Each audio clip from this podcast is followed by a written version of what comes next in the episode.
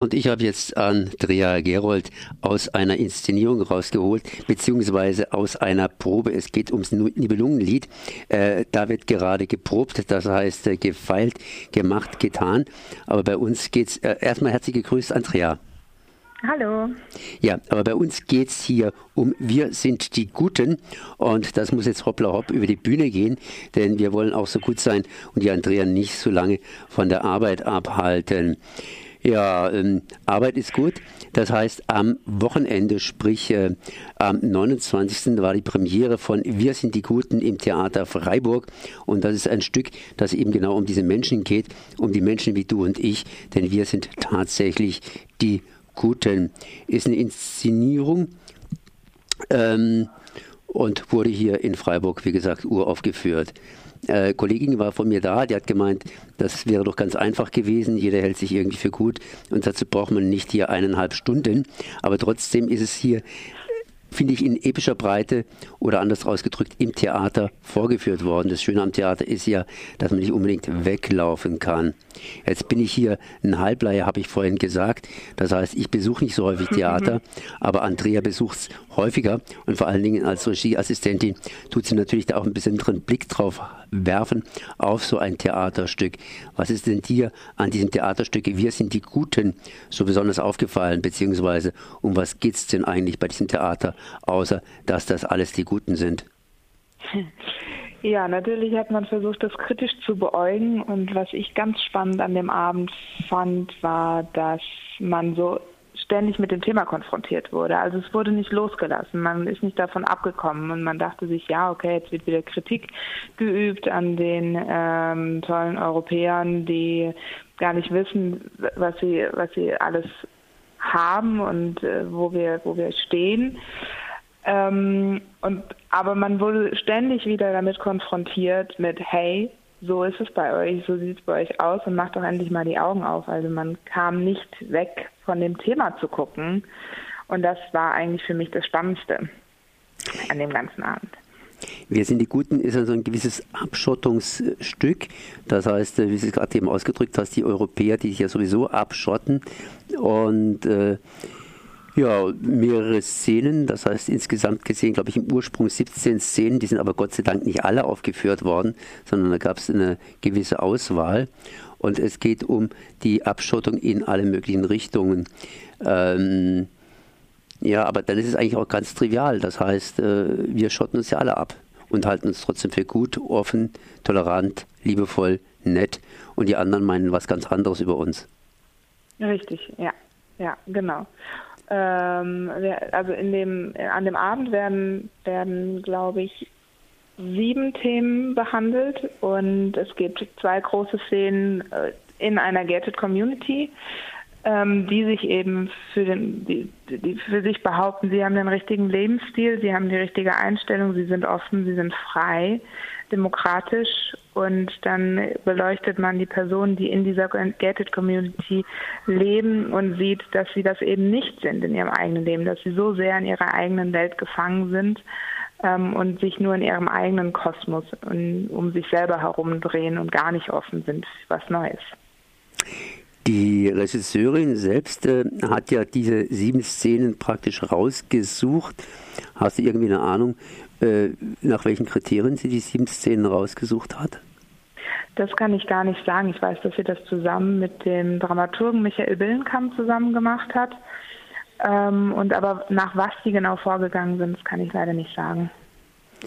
Ähm, Boja Lazikci, glaube ich, heißt die Frau. Bojana Lasic. Lasic, genau, das ist eine Serbin. Das heißt, ich sage, das ist eine Serbin, im Grunde genommen eine Europäerin, die sich selbst nicht als Europäerin bezeichnet, da sie ja hier in Europa, sprich in der EU aufgeführt hat. Und da gibt es ja immer noch diese europäischen Innengrenzen. Ich möchte gar nicht davon vom Mittelmeer reden. Ähm, was hat sie denn dazu gesagt, beziehungsweise wie reflektiert sie das Ganze, dass sie hier als EU-Ausländerin sowas aufführt über Wir sind die Guten? Ähm, ja, also für sie war es natürlich ein sehr spannendes Thema. Ähm, sie hat auch eine sehr interessante Geschichte erzählt, als sie eben das erste Mal ähm, jetzt nach Deutschland kam und in Frankfurt gelandet ist. War es so, dass sie gar nicht durch die Passkontrolle wirklich kam, beziehungsweise gesagt wurde, ja, hat jemand hier einen europäischen Pass? Und sie sagte ja. Und sie wurde trotzdem nicht durchgelassen, weil ihr Pass eben nicht als europäisch gegalten hat.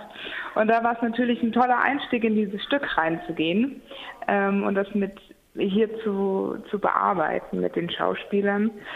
Ähm, ja, genau. Also das ist so, sie hatte einfach sehr viel Spaß daran, nimmt sich selber Gott sei Dank nicht so ernst.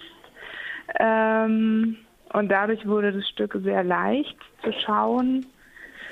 Genau, das kann ich so dazu sagen. Das Stück ist äh, gut. Ich fand es zumindest sehr nett und interessant, auch hier durchaus gut zu zu, zu sehen, auch wenn das Thema, wie ich schon gesagt habe, mit Wir sind die Guten eigentlich ein gewisses Trivialthema behandelt, also zumindest aus meiner Sicht daraus, weil sich jeder für einen guten Autofahrer hält, nur die anderen sind die Doofen, oder eben in anderen Richtungen sich immer für den Besten hält. Aber ähm, was mir auch aufgefallen ist, es ist ja hat eigentlich praktisch auf einer Bühne gespielt und äh, das Ganze ohne Vorhang und trotzdem haben die Szenen gewechselt. Und was mir auch aufgefallen ist, die Schauspieler haben tatsächlich äh, teilweise mit dem Rücken zum Publikum gespielt oder zumindest mit der Schulter. Ist es was Ungewöhnliches oder ist es beim modernen Theater heute so praktisch Usus? Ja, das ähm, ist, es gibt kein Frontaltheater mehr oder nur noch ganz selten. Ich will ja behaupten so gut wie gar nicht mehr. Also man spielt eben oft ohne Vorhang. Gerade bei uns im kleinen Haus ist der Vorhang so gut wie gar nicht mehr vorhanden. Im großen Haus wird er dann schon öfter mal wieder benutzt. In der Oper fällt es doch auch wieder sehr oft auf, dass er benutzt wird. Ähm, und da ist auch noch sehr viel frontal, weil die Sänger eben nach draußen singen. Ähm, und im Schauspiel kommt man jetzt aber mehr auf eine natürliche Art ähm, zu spielen. Also das heißt, dass ich mit meinem Kollegen eher bin als mit dem Publikum. Ähm, und deswegen entsteht das, dass man nicht mehr nur nach vorne spielt, sondern eben auch zur Seite oder mit dem Rücken zum Publikum steht. Was wäre deine was wäre deine spezielle, spezielle Szene gewesen? Was hat dich an der ganzen Sache besonders fasziniert? Welches Stück, beziehungsweise welches dieser sieben Teilstücke hättest du auf gar keinen Fall weglassen wollen? Hm. Ja, schwierige Frage. Und das am Nachmittag. Sehr schwierige Frage.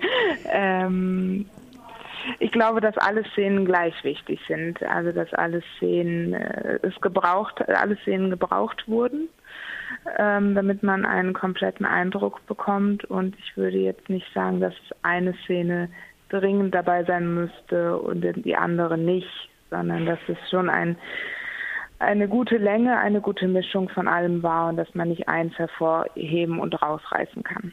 Mhm. Ja, mich hat irgendwie ganz besonders die letzte Szene irgendwo ein bisschen fasziniert, weil die anderen Szenen waren auch schön.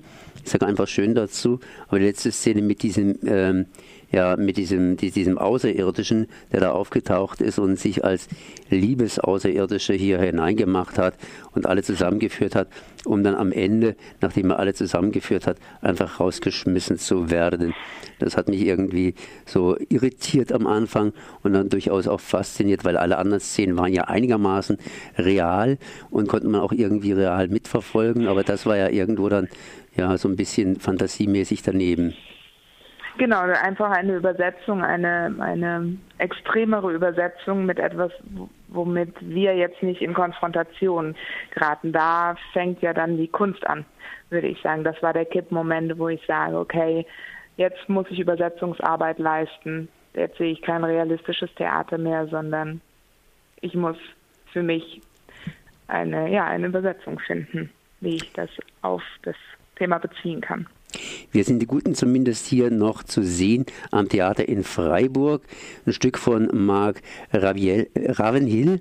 Und wie hieß nochmal die Autorin mit ihrem äh, serbischen Namen? Beziehungsweise Bojana. Rojana Lasic.